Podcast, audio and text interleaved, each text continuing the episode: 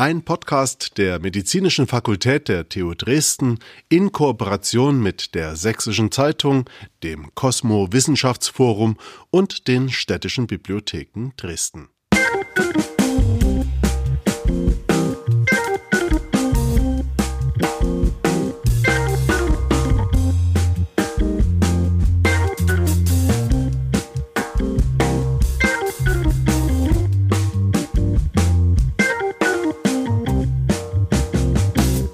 Jo Aldinger und Patrick Neumann.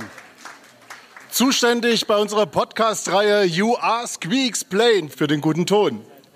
Eine Band, die wir uns eigentlich nicht leisten können.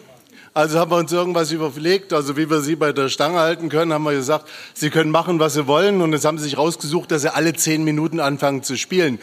Gut, das ist nicht jedermanns Sache, aber wir müssen damit leben, weil ansonsten laufen die uns weg und sind dann irgendwo in der Late-Night-Show wieder dabei. Wir haben uns heute getroffen hier zu einer weiteren Ausgabe unseres Podcasts You Ask, We Explain. Also wir sind nicht unbedingt diejenigen, die nur einen Frontalunterricht machen, sondern wir finden es auch ganz gut, wenn man mit uns in Kontakt tritt, mit uns interagiert. Das kann man per Mail machen, das kann man während eines Podcasts machen und das kann man einfach mit einer Wortmeldung sich melden melden und dann kommen Sie mit dazu. Wir haben uns irgendwann überlegt, dass es ganz gut ist, Musik zu hören, dass es aber noch viel wichtiger ist, miteinander ins Gespräch zu kommen. Und dann war die Idee geboren, einen Podcast auf den Weg zu bringen. Kam meine Tochter ins Spiel, die wird jetzt bald 18 und hat von wegen Lisbeth immer mir vorgesungen, doch bitte, bitte keinen Podcast, weil es so viele Podcasts gibt haben wir uns überlegt, wir gehen dorthin, wo die Menschen eigentlich sitzen und wo wir mit denen die Interaktion suchen können.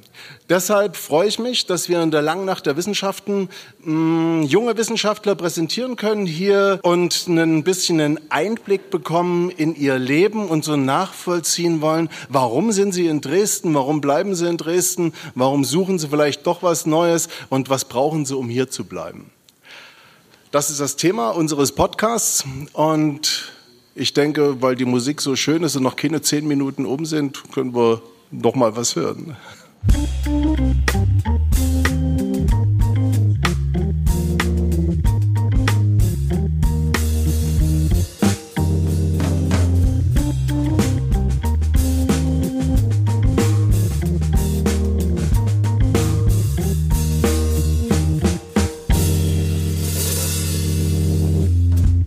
Applaus ist immer gern genommen. Leben die zwei davon. Mein Name ist Stefan Wiegand und weil es hm, vielleicht unterhaltsamer ist, wenn man zu zweit moderiert, habe ich Nora Lynn-Schwertner mitgebracht. Ja, herzlich willkommen hier im Kulturpalast. Wir hatten gerade schon in der vergangenen Folge das Thema Wissenschaft und Gesellschaft, Gesellschaft und Wissenschaft. Und was passt da besser zu guter Musik, eigentlich einem guten Getränk, ein gutes Gespräch über die Wissenschaft in Dresden. Ich würde direkt anfangen mit den Science Award Gewinnern. Ich habe viel gelesen im Internet, was die Themen waren. Bin schon meistens bei der Überschrift gescheitert. Ich kann äh, Herrn Carsten Albert vorstellen. In dem Text irgendwas mit Quantenphysik rausgelesen, würde jetzt aber gern das Wort abgeben. Ich denke, Sie können es am besten erklären, welche ja. Teilchen Sie untersucht haben im Universum. Genau, also sehr gerne. Erstmal vielen Dank. Ich freue mich sehr, hier zu sein. Ich bin übrigens bisher kein Podcast-Hörer gewesen, also zumindest kein großer, aber ich glaube, vielleicht ändert sich das heute. Ich bin da ganz guter Dinge. Genau, also ich habe mich in meiner Abschlussarbeit, das war die Abschlussarbeit fürs Lehramt ähm, in Physik, mit einer Ausstellung beschäftigt, die sich rund um das Thema Wissenschaftskommunikation in Physik, insbesondere in Quantenphysik, dreht. Also vielleicht kurz zur Einordnung. Ähm, ich habe meinen Abschluss 2021 gemacht und habe im IFW, wo wir Professor Büchner gerade auch gehört haben, als Student damals noch ähm, in der Wissenschaftskommunikation mitgearbeitet und es gab da einen ganz spannenden Vorschlag zusammen mit den Technischen Sammlungen in Dresden, dass dort eine Ausstellung entstehen soll zum Thema Quantenphysik. Also das ist quasi ein weiteres Projekt in der Wissenschaftskommunikation vom IFW gewesen. Und ähm, da wurde ich gefragt, hey, du machst doch Lehramt, ähm, du beschäftigst dich doch damit, wie man Physik irgendwie unter die Menschen bringt, wie man zeigt, dass Physik auch Spaß machen kann und nicht nur trocken Theorie sein muss. Und genau so ist es dann quasi entstanden und ich habe mich in meiner Abschlussarbeit damit beschäftigt für dieses Projekt, was quasi noch im Entstehen ist. Ähm, quasi die Kommunikationsstrategie für diese Ausstellung zu entwickeln. Also wie kann man Quantenphysik in so einer Ausstellung vermitteln, wo jetzt vielleicht auch nicht unbedingt immer eine Führung dabei ist, sondern ähm, dass die Idee dahinter ist, dass wir tatsächlich richtige Mitmachexponate haben, Hands-on-Exponate, wo man spielerisch irgendwas über Quantenphysik erfahren kann. Und ich habe geschaut, okay, ähm, wie kann man das kommunizieren? Wie kann man die Inhalte da so transportieren, dass tatsächlich bei den Besucherinnen und Besuchern spielerisch und mit viel Spaß irgendwas hängen bleiben kann? Alle unsere Gäste sind äh, Gewinner bzw. Preisträger des Dresden Exzellenz Awards. Joanna May ebenfalls für eine Bachelorarbeit. Da sieht man auch so ein bisschen, dass man nicht habilitieren muss, dass man nicht promovieren muss, dass man keine Masterarbeit schreiben muss, sondern dass das auch mit einer Bachelorarbeit geht.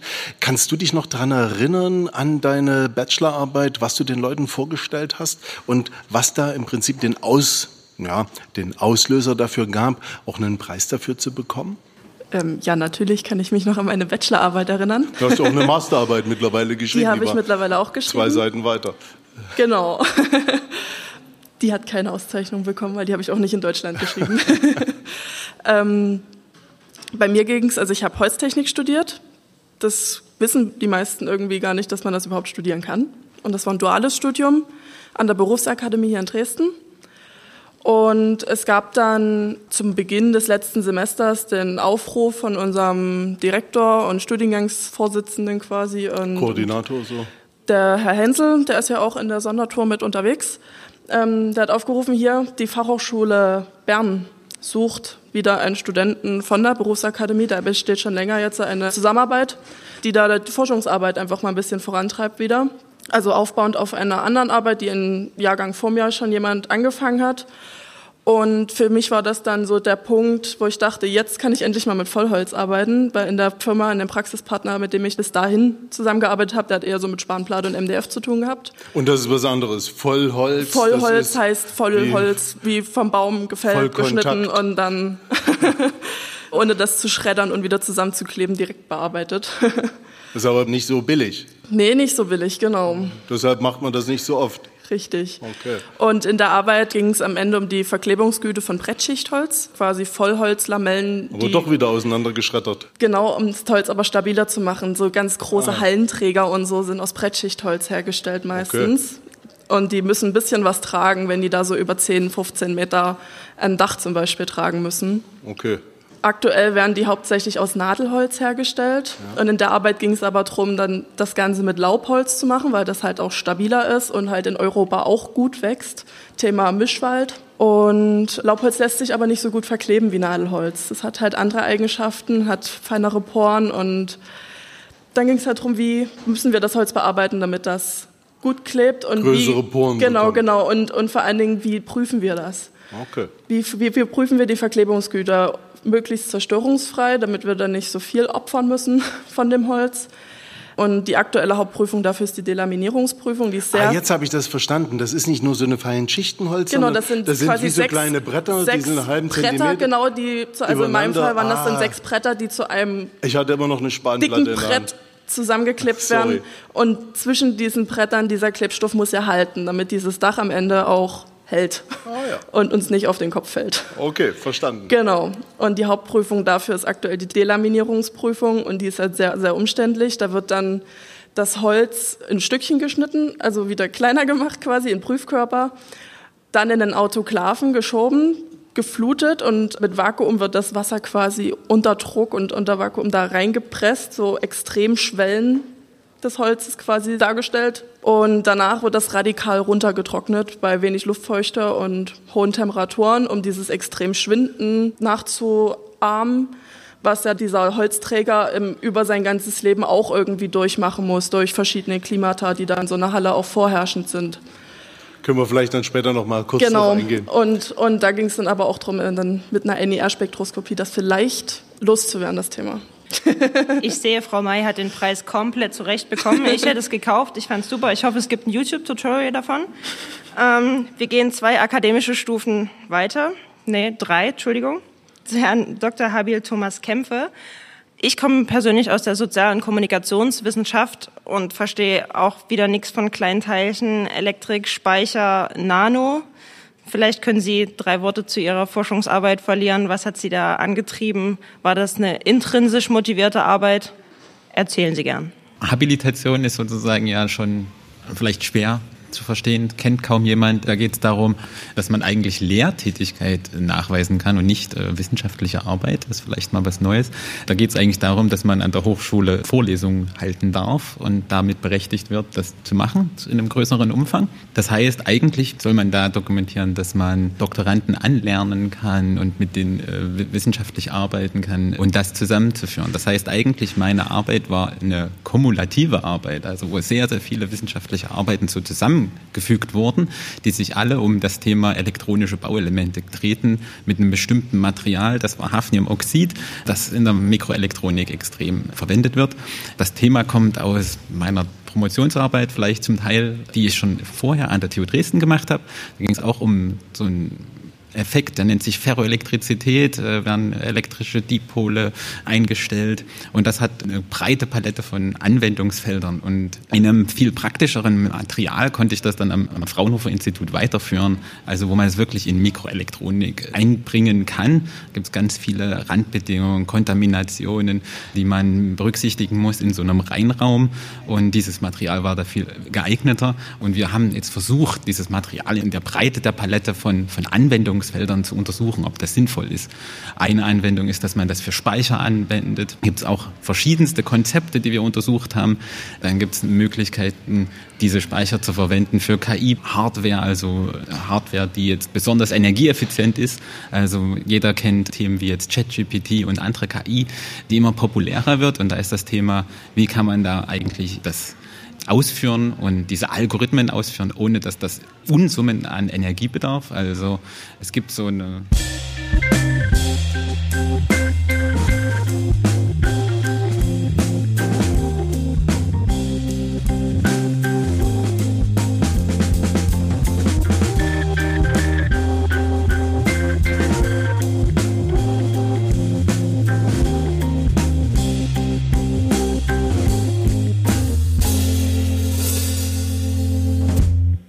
Ja, sie tun, was sie wollen und komponieren jeden einzelnen dieser kleinen Clips, die da gespielt werden, werden extra für jeden Podcast neu komponiert und neu arrangiert und das ist jedes Mal eine kleine Premiere, wenn so ein Kunstwerk dann die Boxen verlässt. Wir waren bei der Energie stehen geblieben. Energie, die weniger eingesetzt werden sollte, wenn Bauteile, also Widerstand, Spule, Kondensator in einem irgendwie verarbeitet werden, dass man versucht, also möglichst niederschwellige Energien einsetzen zu müssen, dass diese Bauteile irgendwie funktionieren in einem Schaltkreis. Sind vielleicht nicht die Bauteile, die wirklich vorkommen in so einem Chip, aber im Prinzip genau. Ähm, Was kommt dann vor? Dioden, Transistoren. Ja, genau. Weniger Spulen, die gibt es dann nicht mehr. Die sind dann zu groß. Die macht man in der Mikroelektronik dann weniger.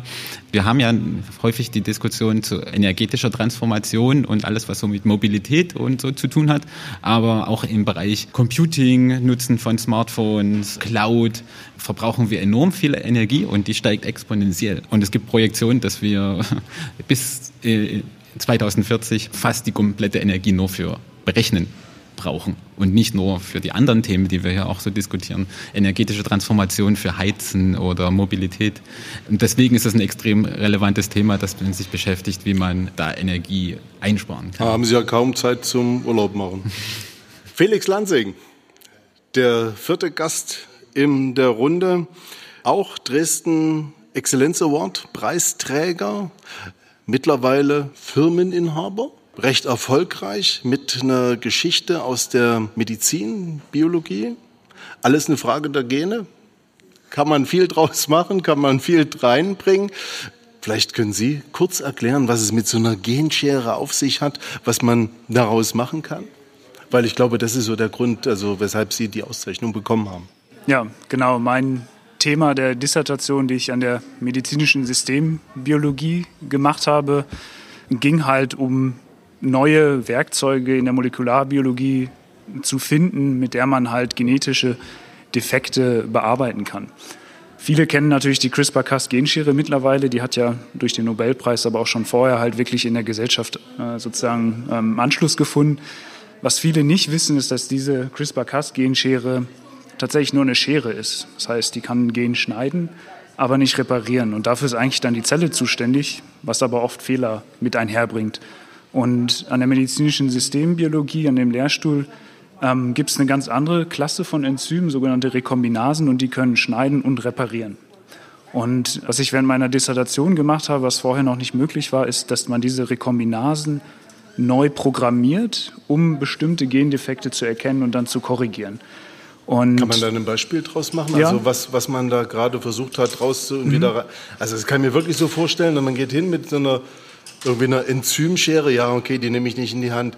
Aber so eine Enzymschere, die nimmt ein ja. Stück von der DNA raus und sucht irgendwo wieder zwei Teile Aminosäuren zusammen und sagt also, Gott, packen wir wieder was rein, funktioniert. Genau. Also ein Beispiel ist in der Bluterkrankheit gibt es eine Art von Mutation, die wirklich einfach nur die Orientierung der DNA ändert. Das heißt, das Leseraster ist falsch rum und die Information ist verloren, um einen bestimmten Faktor herzustellen, dass man Blutgerinnung betreiben kann. Und wir haben eine Genschere entwickelt, die quasi dieses Segment erkennt, ausschneidet, dreht und wieder einbaut und damit halt zum Beispiel den Gendefekt in der Bluterkrankheit beheben kann und dann auch sozusagen wieder den Faktor, der benötigt wird, für die Blutgerinnung herzustellen. Und man bringt die ein. Jetzt die Frage, wie kriegt man das in die Zelle? Man muss es ja in den Körper bekommen.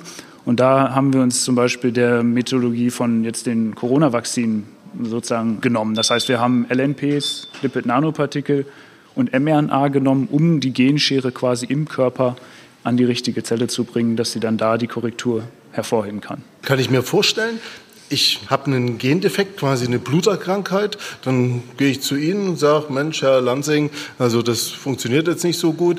Dann können Sie sich überlegen, dass man tatsächlich bei mir im Organismus genau diesen Gendefekt irgendwie identifiziert, ausschneidet, umdreht und dann ist alles wieder Plante. Ja, so kann man sich das vorstellen. Das ist natürlich individuell von jeder Krankheit, hat verschiedene Gründe, sind nicht immer, dass das Fragment verkehrt herum ist. Man kann, muss auch manchmal eine richtige Kopie einbringen, ein Segment austauschen. Manchmal gibt es ein Gen, was defekt ist, was man auch ausschneiden will.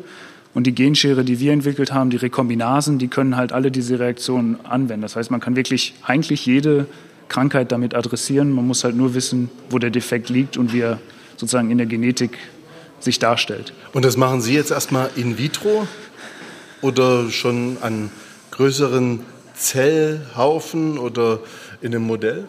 Also wir hatten Glück bei der Hämophilie, dass mit der medizinischen Fakultät halt der Kontakt zu einem Patienten dastand. Der hat dann wirklich äh, Zellen gespendet. Die konnten wir dann sozusagen in der Zellkultur kultivieren und korrigieren. Und ähm, darauf basierend, aus diesen Erfolgen, haben wir jetzt auch angefangen, ein Mausmodell zu generieren, was halt die Krankheit auch rekapituliert. Und die nächsten Schritte sind es dann in der Maus zu testen. Und mit den Ergebnissen kann man sich dann für eine klinische Studie sozusagen anmelden und das tatsächlich im Menschen dann anwenden. Und so ähnlich funktioniert es auch bei HIV. Also ist auch so ein Ansatz, dass man guckt, wo der Gendefekt dann liegt und so eine Genschere ansetzen kann. Ja, der HIV-Virus kapert sozusagen das menschliche Genom, baut sich selber ein und eine Heilung von HIV ist eigentlich nur möglich, wenn man sozusagen das HIV-Genom wieder aus der Zelle entfernt. Momentane Medikamente unterdrücken, dass der Virus dann sich wieder ausbreitet im Körper, aber mit der Genschere könnte man auch sozusagen den HIV-Virus aus dem Genom der Zelle wieder ausschneiden und damit wirklich die Zelle heilen und HIV sozusagen heilen. Das ist eine andere Anwendung, die auch aus dem Labor kommt. Aber hätte ich auch einen Preis dafür gegeben. Gab es da Geld dafür für den Preis? Das ist vor meiner Reden Zeit passiert. So. Genau, das war 2016, aber meine Arbeit hat dazu beigetragen, dass man die Genschere halt wirklich für jegliche Art von Defekten benutzen kann. Also das war ein konkretes Beispiel, was auch sehr viel Interesse geweckt hat an dem Bereich. Und meine Arbeit dann, die rauffolgend war, war halt, kann man diese Enzyme in der ganzen Breite anwenden und das ist jetzt möglich und das setzen wir auch sozusagen in der Firma um, die jetzt Anfang des Jahres ans Laufen gegangen ist. Vielen lieben Dank dafür. Uns hat natürlich extrem interessiert, auf jeden Fall, wieso Sie sich für diesen Preis beworben haben, warum Sie den bekommen haben, was Ihre innere Motivation dafür war. Sind Sie beim zwölften Geburtstag aufgewacht und dachten sich, jetzt mache ich was mit Quantenphysik, ich kriege auf jeden Fall einen Preis und Geld? Äh, das ist genau mein Ding. Oder äh, wo hängt Ihre Urkunde jetzt irgendwo im Flur auf Toilette oder ist die Oma da total stolz drauf und das hängt bei ihr im Wohnzimmer? Neben so einem brüllenden Hirsch vielleicht so. Irgendwas Schönes, ja, über dem Kamin. Liebe Frau May, Was war Ihre Begeisterung, Motivation? Was hat Sie vielleicht noch beflügelt, jetzt den Master zu machen? Ist vielleicht auch eine Habil drin oder doch erstmal der Doktortitel? Logischerweise der Doktortitel zuerst. Ich muss sagen, bevor ich die Arbeit nicht überhaupt fertig hatte, wusste ich gar nicht, dass es diesen Award überhaupt gibt. Meine beiden Professoren, die die Arbeit mit mir begleitet haben, ähm, haben mich dann mal darauf aufmerksam gemacht, haben gesagt, du hast da so eine geile Arbeit geschrieben, wirb dich doch einfach mal. Pack das Holz unter den Arm und geh los. Genau, genau. Okay. Hm? Gönn dir. und ähm, ich habe auch, bis ich den Anruf bekommen habe, dass ich den Award tatsächlich auch gewonnen habe, für mich das Thema eigentlich jetzt auch so, ja, entweder ich kriege oder ich kriege halt nicht. Also es hat jetzt eigentlich so gar keinen großen Einfluss bis dahin gehabt. Ich habe natürlich, als es dann soweit war, stolzester Moment meines Lebens bisher. Kriegt ja nicht jeder Bachelor-Absolvent, muss man richtig, ja auch mal sagen. Richtig, ne? richtig. Und die 3000 Euro nimmt man natürlich auch gern mit 21 Jahren. also es ist schon vier Jahre her mittlerweile und das Geld ist nicht mehr da. Also haben Sie da Holz davon gekauft? Nein, damit, damit habe ich mein Studentenleben im Masterstudium finanziert. Und dann hatte ich halt die Möglichkeit, mich da auf diese eine Masterstelle, das war dann in Design und Produktmanagement an der Fachhochschule Salzburg, zu bewerben. Ich habe mich beworben, die haben dann auch gesagt, jo, geht los, und dann war das so die zweite, nach der Entscheidung, die Bachelorarbeit in der Schweiz zu schreiben über dieses Thema, war das so die zweite Scheiß drauf, ich mache das jetzt Entscheidung in meinem Leben, dann auch einfach noch den Master zu machen.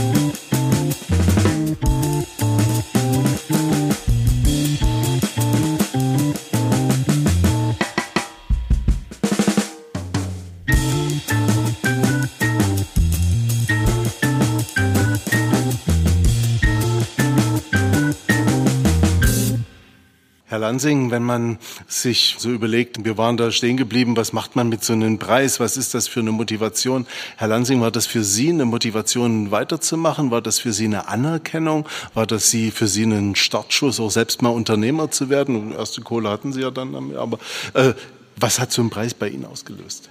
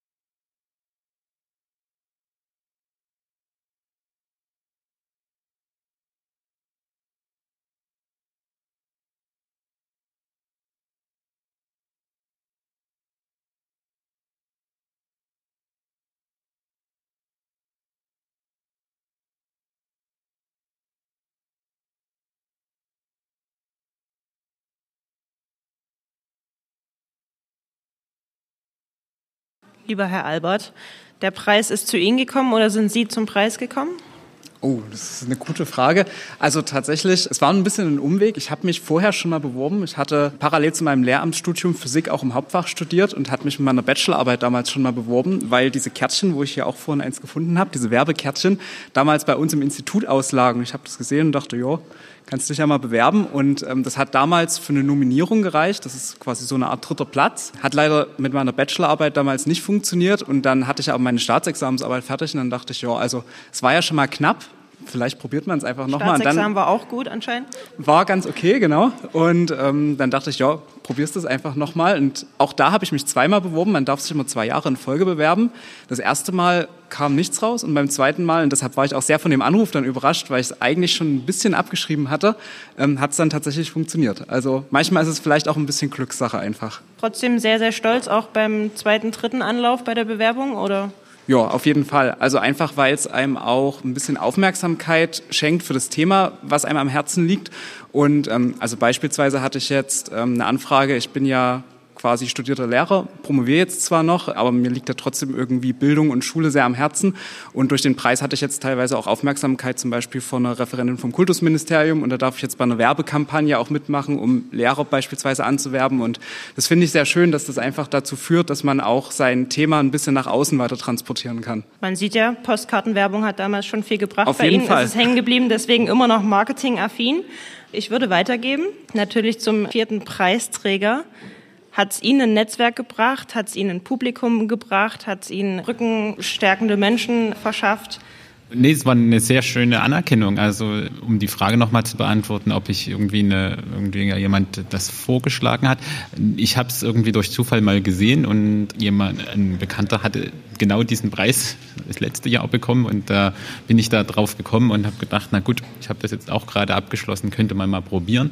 Ähm, und habe die Bewerbung dann quasi am letzten Tag, kurz vor Mitternacht eingereicht, ähm, schnell noch, nachdem der Flug in Dresden gelandet Aber das war. Das machen Naturwissenschaftler ähm, nicht immer so, oder? oh. ja. Und ja, war dann überrascht und froh, dass ich ausgewählt wurde direkt für diesen Preis. Ich habe jetzt eine zusätzliche Aufgabe bekommen, noch eine Vorlesung mitzuhalten zusätzlich. Das ja, Glückwunsch, da wird es nicht langweilig. Das ist doch gut. Einen Preis gekriegt hat auch Nathalie Lehnert, die kann leider heute nicht da sein. Da ging es darum, dass man sich im stressigen Alltag ein bisschen so zur Seite nehmen kann mit einer VR-Brille und etwas mehr Entspannung finden kann, wer das ausprobieren möchte.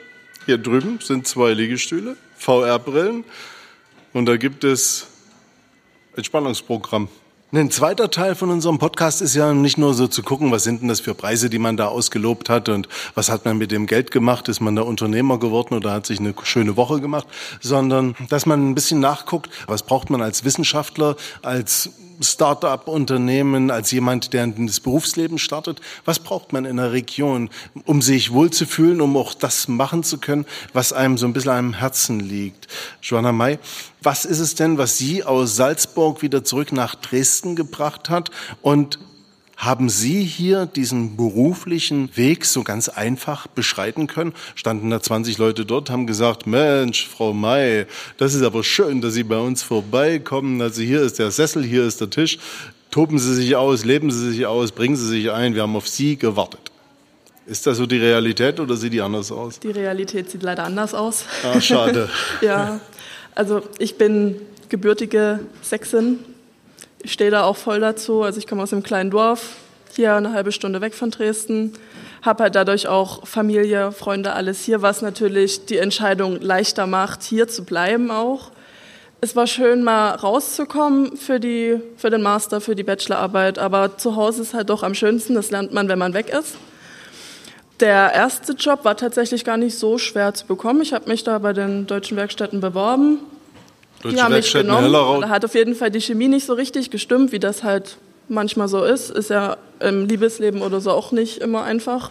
Und so ist es eigentlich auch in der Jobsuche. Und dann findet man aber nicht unbedingt direkt Anschluss in, in nächsten Firma. Also ich habe dann lange gesucht, viele Bewerbungen geschrieben. Viele haben auch einfach gar nicht auf die Bewerbung reagiert. Aber ich glaube, das ist aktuell so ein allgemeines Problem auf dem Bewerbungsmarkt. Fachkräftemangel, aber es reagiert auch keiner.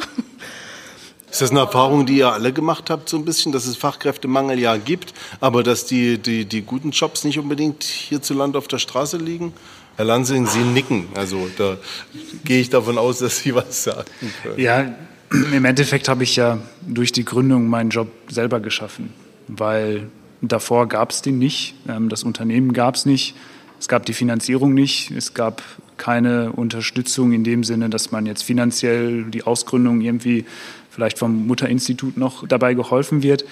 Das heißt, im Endeffekt war ich mit der Gunst von meinem Doktorvater, haben wir halt, äh, habe ich meinen Postdoc gemacht, natürlich noch weiter wissenschaftlich gearbeitet, konnte aber halt danach, nach der Arbeit, äh, die, die Zeit nutzen, halt die Idee mit Kollegen dann aufzustellen, wie kann man aus der Idee ein Unternehmen machen. Und dann muss, haben wir ein Jahr lang wirklich äh, Fundraising betrieben, also das war ein Jahr unsicher, ob das klappt oder nicht. Im Endeffekt haben wir jetzt 12,5 Millionen Euro eingetrieben und können jetzt 18 Arbeitsplätze momentan in Dresden schaffen damit. Aber das war Arbeit, die einfach nur intrinsisch motiviert war. Naja, die Frage ist ja die, ob Sie lieber sich hätten anstellen lassen, wenn jemand gekommen wäre, hätte gesagt, Mensch, ich habe auf Sie gewartet, oder ob das so ein Traum von Ihnen war, dass man sagt, also klar, ich nehme mein Glück selbst in die Hand und das Risiko trage ich auch ganz gern. Ich bin halt so ein Typ. Oder ob hierzulande das halt so nicht möglich war und dass Sie dann deshalb irgendwie eher ein bisschen härter zufassen mussten oder mehr Innovation reinlegen mussten. Also in dem Bereich. Risikofreudiger, ich, ich habe genau, nach einem ja, Wort ja, gesucht, ja. risikofreudiger sein mussten. Also in dem Bereich, wo ich arbeite und hätte Arbeit finden können, da wäre es in Deutschland sehr schwierig geworden. Also dann wäre USA gewesen, da hatte ich schon Aufland, Auslandsaufenthalt gehabt, das ist jetzt nicht so meine Welt. Und dadurch war es für mich eigentlich klar, okay, entweder ich nehme das selber in die Hand oder ich mache einen anderen Job, der vielleicht nicht mehr mit meiner Leidenschaft zur Genetik und auch zu dem Thema zu tun hat. Ne? Das, das wäre die Alternative gewesen. Also Angebote oder Bewerbungen hätte ich schreiben können, aber in einem anderen Bereich. Und da war einfach klar, das will ich nicht machen. Ich probiere es jetzt. Auch meine private Situation hat mir es erlaubt. Ich hatte keine Verpflichtungen in dem Sinne und wurde auch von meiner Partnerin unterstützt, das zu machen. Und deswegen war es, okay, ich kann es jetzt probieren, wenn es klappt, schön. Wenn nicht, dann suche ich mir halt einen Job.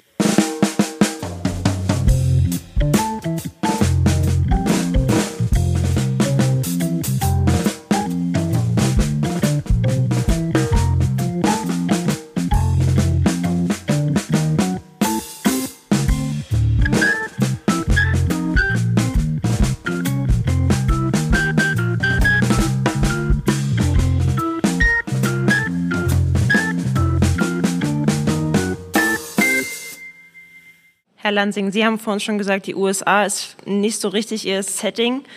Haben Sie sich damals ganz bewusst für eine Exzellenzuni, die TU Dresden, beworben? Was macht die TU Dresden für Sie so attraktiv, hier zu forschen? Wie war die Forschungslandschaft? Hat es Spaß gemacht? Was hätten Sie sich mehr gewünscht oder wo war es schon sehr gut? Erzählen Sie gerne, was Sie da für Erfahrungen als junger Wissenschaftler gesammelt ja, haben. Also ich wollte schon immer Biologie studieren es liegt vielleicht auch ein bisschen, dass meine ganze Familie äh, Biologie äh, sozusagen. Äh, Botaniker, Molekularbiologe, Schwester auch, mein Bruder auch Molekularbiologe. Es war irgendwie auf jeden Fall in der Familie drin. Ich habe dann aber nach dem Bachelor gemerkt, ähm, ich würde ganz gerne eine medizinische Ausrichtung haben. Und da wird es dann tatsächlich für den Masterstudiengang, kann man natürlich Allgemeinbiologie weitermachen, aber es gibt dann sehr wenig Studiengänge, die Medizinfokus haben. Es ist einmal eine Charité in Berlin, Biomedizin, da hatte ich auch die Möglichkeit hinzugehen und dann hatte ich aber in Dresden den Studiengang gefunden, regenerative Biologie und Medizin. Und das hat die beiden Fächer eigentlich sehr gut verbunden, dass man halt trotzdem Biologie-Schwerpunkt hatte, aber mit medizinischer Ausrichtung. Und das war der Grund, warum ich nach Dresden gekommen bin. Jetzt vorher war ich noch nie hier gewesen, habe dann gemerkt, dass es auch eine sehr schöne Stadt ist, auch finanziell ganz angenehm im Vergleich vielleicht zu Berlin mit Wohnungssuche und sowas. Und ähm, das im Nachhinein, dass hier ein Top-Ort ist, um Wissenschaft zu machen, das habe ich erst danach herausgefunden. Also von außen habe ich das so direkt nicht wahrgenommen, als ich mich hier beworben habe und dann auch hier hingegangen bin. Herr Lansing hat gemeint, dass er 12 Millionen Euro irgendwie per Fundraising zusammengeklaubt hat. Wenn Sie das vergleichen mit anderen Regionen, also mit Kollegen, die in anderen Fraunhofer-Instituten unterwegs sind, ist es in Dresden leichter, an Geld zu kommen oder ist es bei denen leichter? Generell ist so, solche Themen Deep Tech, wie man das ja dann so sagt, ähm, ein bisschen schwieriger in, in, in Deutschland als in den USA im Vergleich. Ähm, und man versucht das immer weiter zu unterstützen, dass das auch wirklich funktioniert, dass man deutsche äh, Startups gründen kann. Und da gibt es auch viele äh, nationale Förderfonds und so weiter, die das im ersten Moment auch fördern. Also das ist schon etwas, was immer mehr in den Blickpunkt kommt. Bezüglich Projektförderung, ich glaube, ähm, in meinem Institut, wir sind halt äh, auf Mikroelektronik fokussiert, äh, arbeiten auf 200 und 300 Millimeter Wafern, also wirklich voll auf industriellem Level. Das gibt es sonst in Deutschland so kaum oder gar nicht. Das unterscheidet uns extrem von anderen äh, Instituten. Also wir haben einen extremen Fokus und deswegen ist es dann klar, wenn es um diese Themen geht, dann muss man nach Dresden kommen. Wir sind eben in Dresden, das Mikroelektronik. Eine Frage Europas. vielleicht noch, bevor ich das Wort wieder annehme. Das war schön.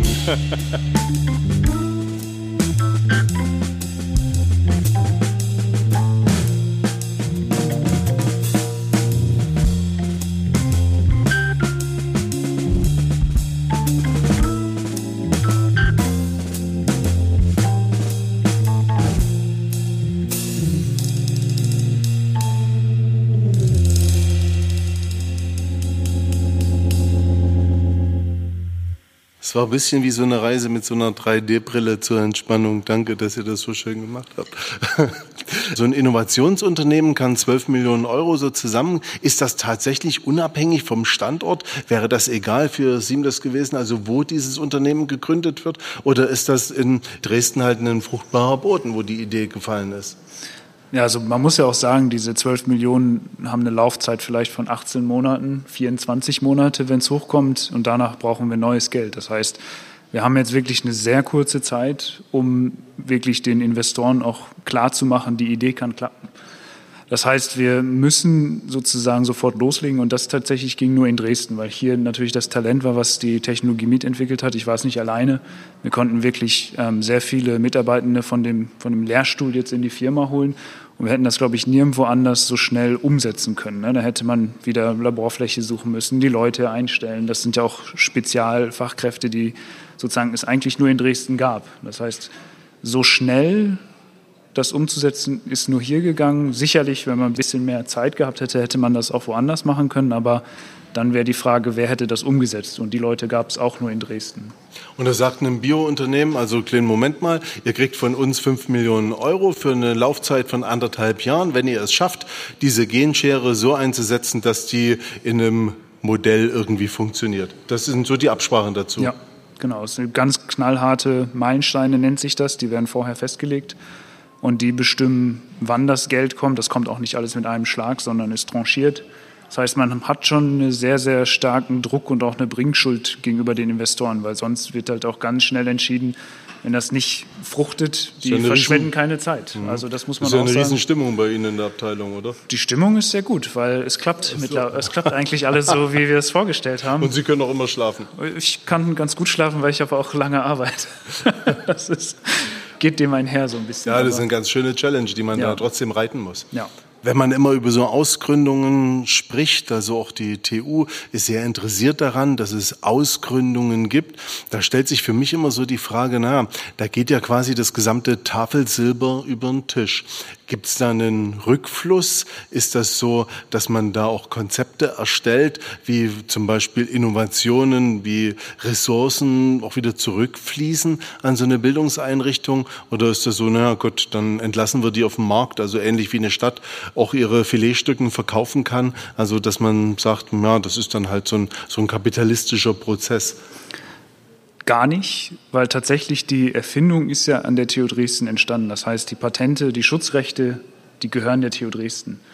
Und da wirklich ein ganz großes Lob ans Transfer Office der TU Dresden, mit denen wir in Verhandlungen getreten sind. Zu welchen Konditionen können wir eine exklusive Lizenz oder vielleicht das Patent in die Firma kriegen? Und da sind natürlich Rückflüsse gegeben. Das heißt, die TU Dresden, ich glaube auch mit der Arbeit in allen anderen Bereichen, gibt ja viele Ausgründungen, Beispiele, ähm, die machen sehr faire Konditionen, aber die achten auch darauf, dass sozusagen ein Rückfluss äh, gegeben ist. Halt, wenn man erfolgreich ist mit der Technologie an der TU Dresden entwickelt wurde, dann ist auch gewährleistet, dass sie zurückgeht. Und das ist aber nicht auf einer Basis von, man muss jetzt hier falschen, sondern auch der Support vom Transfer Office ist klar gegeben, wir wollen, dass ihr das macht. Und wenn euch die Konditionen oder den Investoren die Konditionen nicht passen, dann kann man auch noch mal drüber reden, aber es ist ganz klar, dass Geld auch wieder zurückfließt.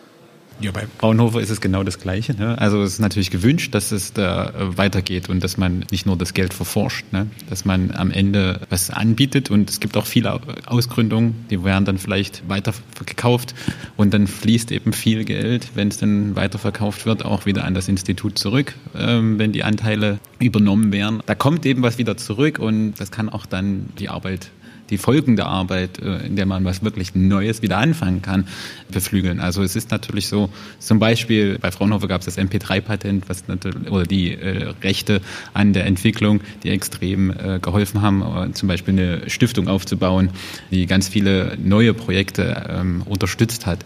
Ähm, also das ist wirklich ähm, eine Möglichkeit, neue Ideen auch dann in den Instituten, in der Forschungsgruppen zu unterstützen und nicht immer nur das Alte weiterzumachen. Es ist ja auch ein, ein Rausgeben, was eben dann zu mehr führt. Ne? Ein, ein, Startup ist viel dynamischer vielleicht als Institut. Hat eben nicht diese Randbedingungen wie so Forschungsprojekt einwerben und dann dauert es ganz lange, bis es bewertet ist. Vielleicht wird es abgelehnt, vielleicht wird es aber doch angenommen, dann dauert es, bis es startet. Man hat vielleicht eingeschränkte Ziele. Ein Startup ist da viel dynamischer, viel flexibler und dann kommt vielleicht auch viel mehr dabei raus. Also das ist eigentlich das. Also sind Sie auch so dieser Startup-Typ?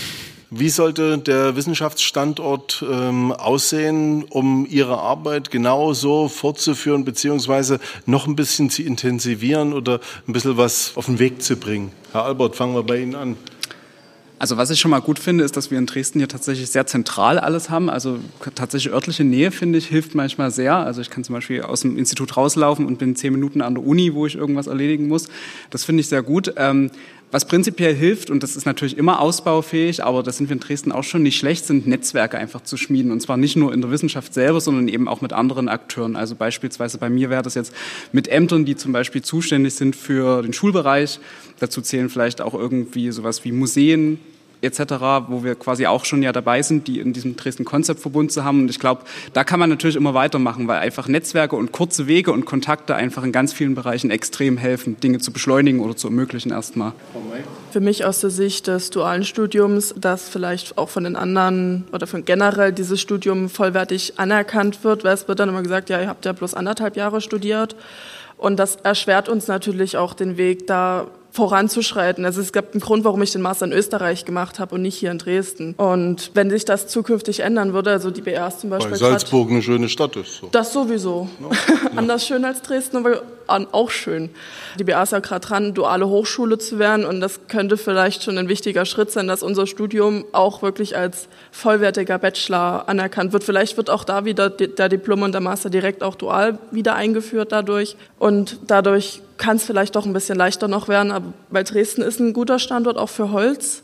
Wir haben hier gute, eine gute Basis, mit der Bäume. man arbeiten kann und äh, jetzt auch mein Preis sollte auch den Fokus so ein bisschen so, hey, Dresden-Holz, das geht, das funktioniert, da ist was los.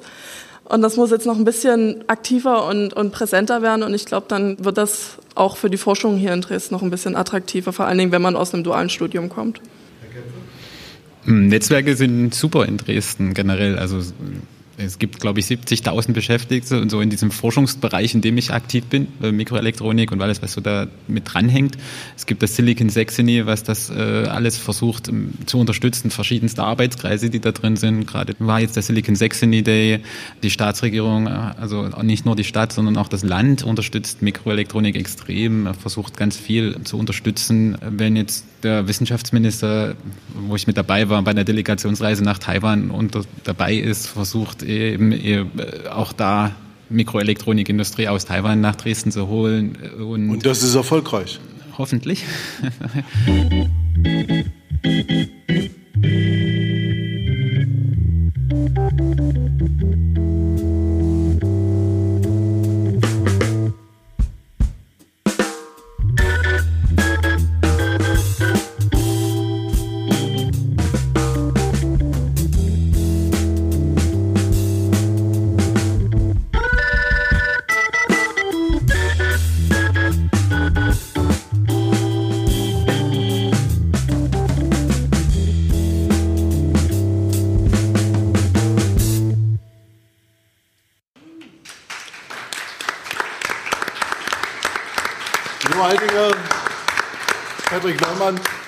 Vielen Dank für die Aufmerksamkeit im Publikum. Vielen Dank an die Diskussionsrunde. Fand ich spannend, doch die Einblicke so zu bekommen, aber das habe ich ja schon mal betont gehabt. Vielen Dank an die Musik. Wer Lust hat, dem Alltag noch mal für eine Sekunde zu entfliehen, kann die 3D-Brille sagen. Ne? Die 3D-Brille so probieren. Ich bin der eher Generation Robotron. Aber gut, wir sind You Ask, We Explain, der Podcast. Kann man überall nachhören, wo es Podcasts gibt. Schicken Abend noch.